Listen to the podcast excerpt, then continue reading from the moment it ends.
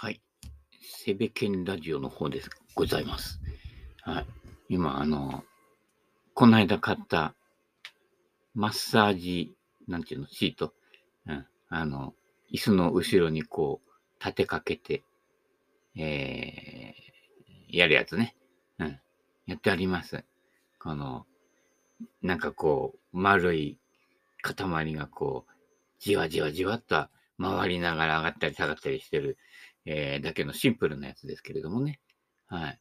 なんかこれ、ね、昔はね、よくあの電気屋の中でこう寝っ転がって、まあ今でもそうだけど、なんだこいつらと思ってたけどね、やってみると意外と気持ちいいもんだね。そんなもんだね。年取るってこういうことなんでしょうか。はい。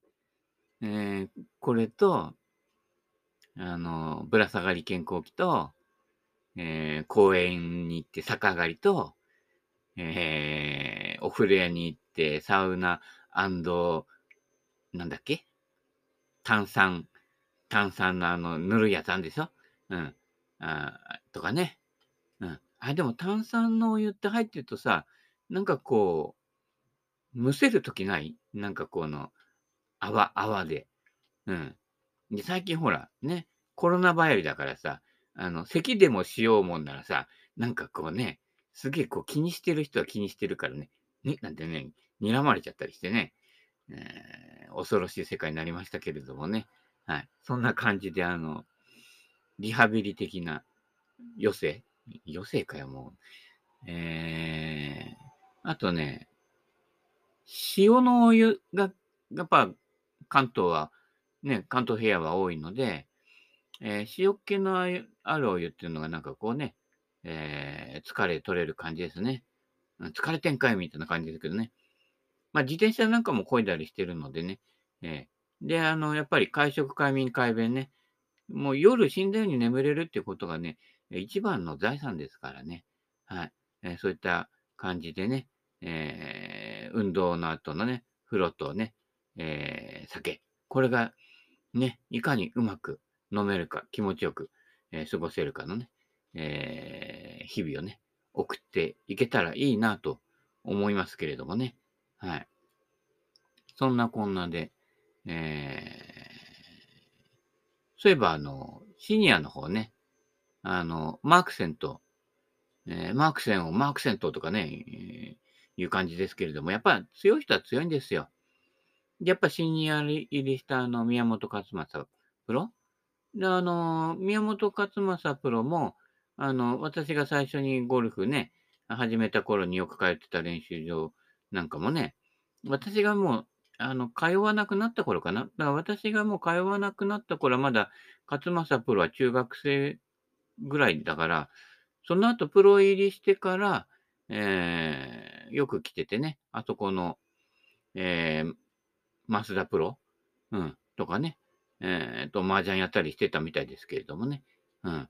もうちょっといればよかったかな、なんていろんな、えー、日大系のプロなんかがね、よく、えー、来てね、あの、練習してたりしてたみたいですけどもね。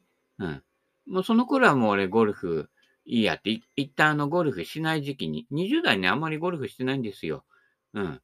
で、30代になってから、少しね、あの、何？仕事がハードだったんでね、えー、あんまゴルフやってる余裕もあんまなかったんだけどね。まあでも、職場のコンペではね、結構優勝しちゃったりとかしててね、えー、品種、品種は買ってないけどね、あまた勝っちゃったのみたいな感じになっちゃっててね、すまんね、みたいな、ドラコンね、えー、ベースグローのみたいな感じで優勝しちゃうとね、どうもね、あ手加減手加、手加減しようかななんてね。その頃からあのね、えー、高スコアを出さないね、っていう、あのね、癖がついてきたんじゃないかなっていう。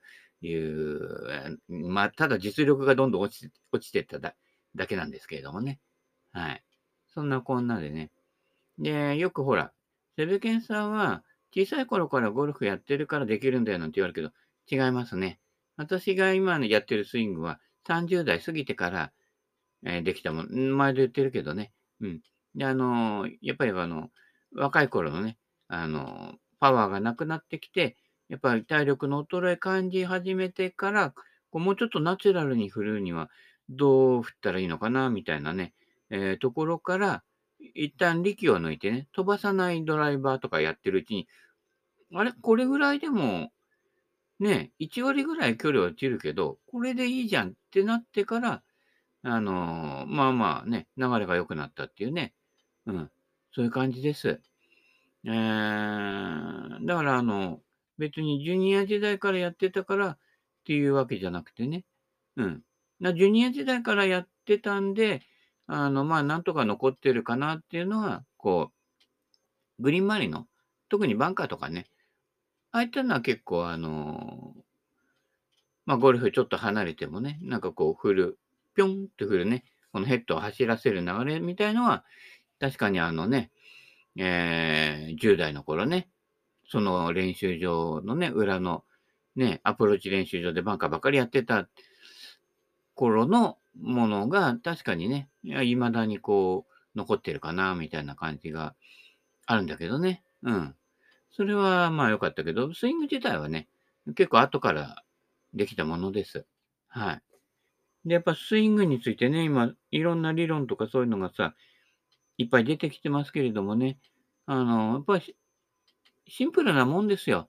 あのね、心ネタのちょっとスピンの方でも結構言ったりしてんだけど、基本原則っていうのは、もうびっくりぐらいするぐらいシンプルなもので、あの、それにいろんなものをつけすぎちゃっておかしくなっちゃってるっていうね、えー、まあ商売に従う人も多いのでね、えー、そうなっちゃうわけですけれどもね。うん。だって、そうだよね。でもゴルフ雑誌のレッスン記事なんて書いてさ、上げて下ろすだけって書いてあるさ、もうそれで終わりだからね。写真も説明も何もいらねえからね。うん。でも実際はそんなところで、ね、あの、セブケンのゴルフの本にも書いたけど、ね、右向いて手上げて、手上げてその形のまま下に下ろすだけだから。他何もいらないから。まあ、足踏み込めばそれだけ、あのー、勢いもついてね、飛距離も出るけどね、アプローチなんかで、えー、飛ばさなくていいときはもう本当にこう、ちょっと右向いて、ちょっと上上げて、ちょっとそのままの形で下ろすっていう、それだけでヘッドって走るんだけど、何ができないかっていうと、例えば捻転してパワーを生むなんて思ってる人は、グググってやっちゃうんだけどね、あれ、全然グググはいらないですね。あの、背骨曲がるだけですから。やめてくださいね。はい。えー、ね、後で痛い思いするからね。で右向いて、右向いて、右向くとちょっとだけこう右に、ね、右正面向くから、そこに手を上げれば、そそのままバックスイングなんだけどね。これがまたね、説明して、インサイドからアウトサイドからどうでかこうでかとやり始めるんだ。インサイドもアウトサイドも関係ないんだよ。右向いて、それ戻して、で、右向いた分戻せば、軌道がどこを通ろうが、ちゃんとアドレスの形に戻るのよ。で、何が大事かっていうと、軌道よりも、軌道でね、あのフックとかスライス打てる人って、実はほとんどいないんだよ。引っ掛けフックか、ね、いわゆる、フェース開いて左から回すみたいな人は多いけれど、ね、フェイススクエアにしといて、その軌道だけでフック、スライス打ってる人っていうのは、実は少ない。かなり。ね。そういったことなのでね、あの、軌道なんか気にしないでください。ね。軌道戦士ガンダムじゃないんだからね。うん。ね。いろ、いろんなとこでやって、いろんなゴルフやってね、軌道戦士ランダランダムなんてなっちゃったりしてね、えー、球も散らばってランダムになっちゃったりししてるみたいですけれどもね。うん。右向いて上げて、だからこれ、上げて右向いても同じことってね、前で言ってるけどね、高市隆二さんだっけ？あの、どっか四国の方のプロ言ってるけどね、上げて右向いて下ろしても同じことよ。だニュースイングとか言ってやってみ？斬新な。はって剣道みたいに上げてね、で、さっと右向いて、そこからスパッと打つなんて、意外とかっこいいかもよ。うん。同じだから。だから捻転じゃないんだ。右向くだけなんだ。うん。そういったことなので。で、みんなができないのは、トップの形のまま下に落とすっていう感じね。うん。これができないの。なんでできないかっていうと、振っちゃうの。振らないと飛ばないんじゃないかって思っちゃうからね。いや、下ろすと、そのまま下ろすから、クラブヘッドって手の位置より、後ろっていうか右っていうかね、後にあるわけですよ。だからレートヒットって言うわけでしょ？だから、トップの形を変えないで下ろすだけなのよ。ね、ためを作るにはで、いや、もうトップの形で、ためためっていう形にはなってんじゃない？そのまま落とすだけっていうから、で、そのまま落とすと向き変わるんだけど、えー自分から見ると、アウトサイドインみたいに襷掛けに見えるのよ。で、これが、ね、あの、インサイドから打ってドローボールを打つなんて、なんかこうね、変な洗脳があるので、崩れちゃうわけ。手と体の関係がね。で、ね、インサイドからとかさ、なんとかとかいろいろやると、体の右側で操作しちゃうので、全てが台無しなのよ。右向いてあげて下ろすだけってやると、ちゃんとアドレス時のところに戻るのよ。石川遼君が、ん前言ってたでしょ、えー手が浮いちゃって右に押し出して OB したなんてね、言ってたけど、下ろすだけなら浮くわけないんだよ。下ろすんだからね。うん。で、あとあとは、あの、下ろしちゃったらもう勝手にヘッドが行くので、たら、それで終わりなのよ。うん。で、でもその後も振ろうとするの、フォローの方にね。ま、特にフックグリップで握ってる人は、抜かないとチーピンになっちゃうから抜くんだけど、今度抜き癖がついちゃうのね。こう抜き癖がつくとヘッドスピードが落ちるんだけど、うん。ね。だから、下ろすでしょ？で、インパクトからフォローでは、えーっと、手を振らないんだ。左に振らない。パッと下ろしてくると、クラブヘッドがツーッといって、引っ張られるの。そして、体は真ん中にあるから、ね、あの、右手のひらが勝手に下向くのよ。で、勝手に下向くままにするの。うん。そうするとチーピン出るんじゃないかって思うけど、チーピン出るぐらい自然な流れでさって、右手がね、裏返らないと、ヘッドが走らないの。っていうか、ヘッドが走るのに任せると右手が裏返るって、全部が逆の発想なのね。で、その時に左手を、左腕を抜いちゃうと、それができなくてブレーキがかかって、減速インパクトになって、ヘッドスピードは女子プロと同じぐらいのになんで、なんね、向こうは250ヤード行って、俺は220ヤードなんだろうっていうのは、そこ。で、おじさんはそこで最後に力任せにグッと押すから、多少は飛ぶんだけど、でも、それで振っちゃってるので逆に、あの力んでる割には飛ばないっていうことになるんだよね。うん。そこの錯覚がほどけるかどうか。だから、フォロー以降は、左腕を体の左にはみ出さないようにするだけで、理想のスイングになってくるの。ってことは、何もしないが正解なんだけど、何もしないと、ね、こんなのでいいのかって疑問が湧くんだよね。で、なんか思わずやっちゃうの。ね、余計なことをやって失敗してると、いるでしょ、身近でも。あの人とかあの人とかね。うん。いや、そそれ必要ないんじゃないの？っていうね。うん、オラーみたいな掛け声いらない。あ、そんなことでまたピーって分かっちゃうけどね。うん。余計なことだけしてるのね。はい。そのまま、そのまま上げて落とすだけっていうのは、そういうことなんだけどね。うん。まあだからね、多分、人生でも、多分、その余計なことで信頼を失ったりとかね、してるだけで、そのままやってるだけでいいのにっていう、そうすると展望は自然と開けてくるんですよ。うん。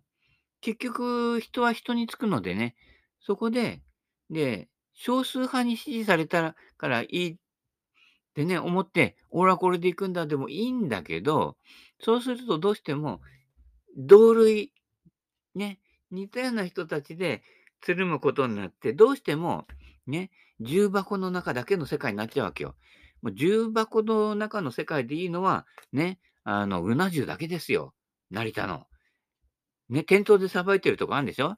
いつも混んでっからあそこ行かなくて、別のところのね、行くんだけどね。うん。えー、なかなかね、あの、あ、あそこ行こっか。あのね、あの、御殿の隣のうなぎ。いつも行こう、行こうと思ったけど、なかなか行くようがなくって、あっちの方の風呂屋で、えっ、と、龍泉の湯っていうのと、大和の湯っていうのがあるのよ。うん。最近行ってないからね、行こうかなってね。ちょそそのついでで行ってみようかな。うん。で、ついでにクラブ300本ぐらい勝手に置いてきちゃおうかな、みたいなね。えーそういう策略を練っておりますけれどもね。はい。うん、クラブ売れてんのかな？どうな気になるからね。一応ね、はい。えー、ね、頑張っていただきたいと、あ、あんまり頑張らないで頑張っていただきたいと思いますね。はい。えー、えー、ね、本堂を見極めてね、えー、やっていただけるとね、あの、で、今までついてないような人がついてくると、また広がるんだけど、大体似たような人で固まりがちなのでね、人間ね、あの、新ジャンル、新分野ね、えー、ガンガン行ってね、えー、道を誤ってください。あ、いや、誤っちゃった。えー、そういったことなのでね、えー、そんなこんなです。じゃあちょっと本も行きますかね。もうちょっとで終わるけどね。終わるけどって言って結局自分のことしか話してないんだけどね。えー、マッチプレイの話ね。うん。そういったことなので、マッチプレイ面白いよっていうことなんですね。えー、えー、ここに、ね、書いてあるよ。プロにはなれました。ただ、試合で予選落ちを気にして自滅ばかりです。え？予選落ちを気にして自滅ばかり。やっぱプロほら、予選通らないとお金もらえない。ね。あるいは、あの、もうちょっとほら、マイナー競技でだと、あの、結構上位の方しかお金もらえないとかね。で、それもね、もう旅費分でもう全部終わっちゃうぐらいな感じのことが多いです。やっぱりあの、芸で身を立てるっていうのは、やっぱりどの分野でも、やっぱりなかなかね、難しいことなので、えー、レッスンとかね、なんとか教室っていうのがやっぱり巷にこう、ね、乱立してくるわけで、カウンセリングなんかもそうなんだけど、その乱立したおかげで、あの、カウンセリング業界のね、えー、評判が落ちるとかね、いうことがあってね、非常にね、元からを知ってる私にとって非常に、うん、残念な感じがね、あちこちでね、どの業界でも見られるんですけれどもね、うん。プロにはなりました。ね、なることにこうコミットしちゃうと、えー、なってから、あなた、なんか、例えば資格試験を取ったから、なんか急にカウンセリングができるようになるわけじゃなくて、あの、まあ、はっきり言ってカウンセラーなんかそうなんだけど、聞ける人は初めから聞けます。聞けない人はどんなにね、あの、国家試験取っても聞けません。はい。以上、みたいな 感じなんですけど、やっぱりね、結局、人間、人間のその心のありどころ、これだけです。さっきの上げて下ろすスイングだけじゃないけど、無駄なものを身につけて、なんかスキルが上がった。あの、スキルが上がるって言葉も大嫌いなんだけど、身につけて上がったものっていうのは、身につけたものを忘れて残ってたら本物だけど、それがあの、なってるかなってないかね。あの、知識として得たものを使ってるようだと、やっぱり浅いんですよ。どうしても。根本から理解してないとやっぱりなるっていうことにならないので、なってて自分が思わずそうしてることっていうのがやっぱりその人間でありやってることだしね。うん。だから、あのね、ゴルフなんかでもね、バンカーでね、往復ビンタやって、思わず往復ビンタの2回目でで出たスイングがあなたのスイングですから。諦めちゃって、ああ、ああってやって、ね、結構みんな待ってて、ね、あの、お先やっててくださいみたいな感じで、タッタタと走って、パッと打った時、シャンクするでしょその2回目のバンカーショットがあなたの本来のスイングだから。癖が出てるからね。で、シャンクして、またバンカーの中で今度は土手に突き刺さっちゃってね、すいません、アンプレアブルでいいですか？みたいな言ってね、15なんて言って言ってるわけですからね。うん。ね、15でね、や嫁に行きね、お里の頼りも大果てたってね、いうことになりますからね。日暮れて道通しになるからね、気をつけていただきたいと思いますね。その人がちょっと慌てるような状況になって思わずやっちゃうこと。それがね、あなたの本来の姿ですから、気をつけていただきたいと思います。だからね、意外と、自分がここ、この人たちとかいるとちょっと苦手だなとかさ、ちょっと俺のこう場にそぐわないなっていうこともちょっとやってみて、その時に出てくる自分っていうのが結構新しい発見だったりとか、普段出てない自分なんだけど、そこが苦手だと思ってるけど、そこが活かされてない自分のこう違う形だから、あの、自滅型っていう人は、自滅じゃないんだね。普段出てない自分のね、本来の持ってるリアクションの仕方とかそういうのが思わず出ちゃってるだけで、そこはどんどん自滅しないとダメなのよ。どんどん自滅して、ね、それで、こう、自分っていうものを理解すると、そこからこう、新たなね、もうちょっとこう、器が広がってくる。だ都合の悪いものって自分でも蓋をして見ないようにしてるんだけど、蓋をしてると、その中でどんどん生ゴミじゃないけど、発酵してきちゃうのね。それが乳酸菌とか納豆菌だったらいいんだけど、うん、そうじゃないと、ね、腐っちゃうわけよ。うん。で、今度自分が具合悪くなっちゃうわけね、その自分のね。でもそれっては、あんた自分の匂いだよっていう話ですけどね。自分の匂いはなかなか気がつかないでしょ？他の人にね、言われて、あれ、あんたちょっとね、あの、口臭臭いわよみたいな感じね、なるわけよ。気をつけてくださいね。口臭っていうのはなかなかね、人もね、気がついてるんだけど、なかなか言いづらくて言えないからね。うん。心のこともそうだよ。なんかこれちょっとおかしいんじゃないかな、危ねえんじゃないかなっていうところで、思わずにじみ出てる、あの、心の臭さ。うん。それが実は連鎖してって、それ、それが、なんかこうね、結局こう、落ちてっちゃう理由だったりしてね。だから自滅するものでも、どんどん出しちゃって、ね。8とか10とかも叩いてって、8とか10を叩いてって慌ててる時を味わってると、だんだん慌てなくなってくる。これ、普通だなと。9ホール回って2桁叩くのは必ず1ホールあるなぐらいの思っていくと、今度流れは自分で味わってるので、そこで今度打つ手が変わってくるわけですよ。ああとは、向き合う心持ちが違ってくるわけですよ。うん。そういったこと。往復ビンタのバンカーで、ね、今度先やっててくださいねって言って、うん、ちょっとクラブ変えますみたいな感じで言って、のんびりやればいいわけですよ。うん。サンドイッチで出なかったから、じゃあちょっと7番円でやってやってみますなんて、7番円のが綺麗に出たりしてね。うん。普通に打つと出ないクラブでやつと、自分で工夫して、こうやってこうやってこうやると出るかなっていう工夫があるんだけど、58度のサンドウェッジとかね、はやぶさウェッジ持ってると、はやぶさウェッジは絶対だから大丈夫だって言ってシャンクするんだよね。シャンクはどのアイアンでもどのウェッジでも出ますから。それはあなたが原因だからね。それはさっき言った上げて下ろすだけな、それができてなくて、思わず振っちゃうの。バンカーなんか特に振るのよ。砂の抵抗もあって、このバンカー出ねえかななんてね、思いながらやってて、えいって振ると、自分の手を思いっきり振ると、クラブヘッドは走らない。だからバンカー下手な人って、クラブヘッドが抜けてないのよ。高さも言ってるでしょ？ここだけのね、30センチぐらいのとこだけパッと抜くんだよって言ってるでしょ？そうなの。パッと抜けないの。パッとね、急いで振っちゃうの。手の方を振っちゃうの。手を振るとクラブヘッドは止まるよっていうね、電電太鼓の法則があるからね。そこわかんなくて、慌ててるとつい自分の手がね、クラブフェイスだと思って打っちゃうんだけど、手の5番だと思っちゃうけどね。じゃクラブヘッドを使ってゴルフはなんぼの世界ですから。その辺勘違いしちゃうとね。だからこう、自分が動きすぎちゃって、結果的にはそれでダフっちゃうっていうね。あの、いるでしょ？こう、ワッグルしてる間に、こう、だんだん、あの、四股踏んでっちゃう人とかね。あ、また P かな。あ、多分、後半とか聞いてないよね、あの人ね。うん、言っちゃうけどね。そんな沈み込んでってね、で、最後にジャンプアップしてね、えー、ダフルみたいなね、体がジャンプすれば、クラブは下がるとね。あの、昔、ハレンチ学園であったけど、母音が西向きはヒップは東って歌詞歌詞があるんだけどね。その歌詞もね、どうなのかななんていう感じもあるんだけど、今だと P なのかなと思うんだけどね。そういったものですよ。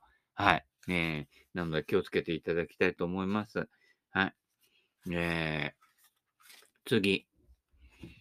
テレビ中継でよく言う駆け引きとは実際どのようなものでしょう駆け引きなんかやらないね。ま、ま、マッチプレイの時は若干使う時あるよ。うん。あの、アマチュアだからね。でも、プロはそれやっちゃちょっとえげつないかな。うん、うん、そういう気がします。アマチュアはね、ちょっと、ちょっと、ちょっとこう、からかい半分ね、うん、なんかちょっとね、えー、そういえばこの間来た時、ここで、そういえば、12叩かなかったなんで、ちょっと打つ前にこう、あの、野村克也みたいにつぶやくとかね、なんか、あ、あそうだそうだ、ここでセカンド OB したんだ、あっち行ったんだよなって言ってアドレスすると、そっち向いてアドレスしてるからね。で、また12叩いてくれるっていうね、ありがたいことがあるんですけど、まあ、アマチュアで遊んでるからね、それで済むんだけどね。うん。あの、プロとかの真剣勝負であんまりやらないでくださいね。きっと誰かが見てるからね、市原悦子がね。うん、それで信頼を落とすのでね、えー、そういうのはやめていただきたいと思いますけれどもね。えー、だから、あのー、駆け引きなんてないんですよ。要は、その瞬間瞬間の自分と相手、まあ、カウンセリングと一緒ですよ。あの、カウンセラーって相手の話聞くんじゃないんだよね。相手の話を聞いてる私の心を見ていけばいいわけ。私の心に映るあなたをもう一回フィードバックしてあなたに返すわけ。悩んでる人っていうのは、自分でフィードバックできなかったりとか、自分でほら気がつきたくない面ってあるんじゃない本当はそこが原因だっていうのはその人も分かってんだけど、認められないわけ。どうしてもこの重箱の、普段生きてる重箱の世界のところで重箱の隅のことを一生懸命話すんだけど、でも、その人が本当に悩んでるのは、重箱の外にある漬物なんですよ、これが。漬物がね、茄子がちょっと私苦手なのとかね、できれば大根の黄色いのがいいのみたいな感じで、実は重箱の中に問題はないの。重箱の外が気になってるんだけど、踏み出せないとか、そういったとこなので、重箱の中の話は、まあ話半分に聞いといて、そうですね、そうですねって自分の得意技っていっぱい話すのよ。でもその人が向き合えてないのは、その重箱の中の自分がいつも見てる世界じゃなくて、自分がそこから一歩出たところの踏み込めない世界？うん、そこが、でもずっと話して重箱の中の話をし終わっちゃうと、たくあんの話するしかなくなっちゃうんだよね。うん。で、こんなたくあんっていうのは、たくあんお塩がね、あ開発してんだよね。その方はまあどうでもいいんだけど、うん。そこで、たくあんの話がやや出てくるわけね。うん。ナスの余市漬けとかね、の話が出てきたときに、そこで、そことこの重箱の中の話をこう総合して、で、私がカウンセラーである私のが感じ取って、あ、あの、うな重の方じゃないんだなと。うな重売ってるお店の隣の御殿が気になってるんだなっていうところが、ね、ちょっと端々に出てきて、そうすると、あの、ね、あの、話聞いてて気になったんだけど、ナスの漬物好き？って聞く聞くわけですよ。気になってるからね、こっちとしてはね。そこで、えー、ナスってちょっとってなった時から、そこから本当のカウンセリングが始まるわけね。うん。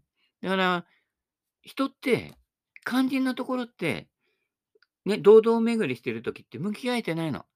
うん。うつの人でもそうだけど、重箱の中が原因じゃなくて、そのね、俺、黄色いたくあん嫌いなんだよって、こう、うっすら思ってるところから、そこでね、えー、つながってて、なってるってことがほとんどなのでね。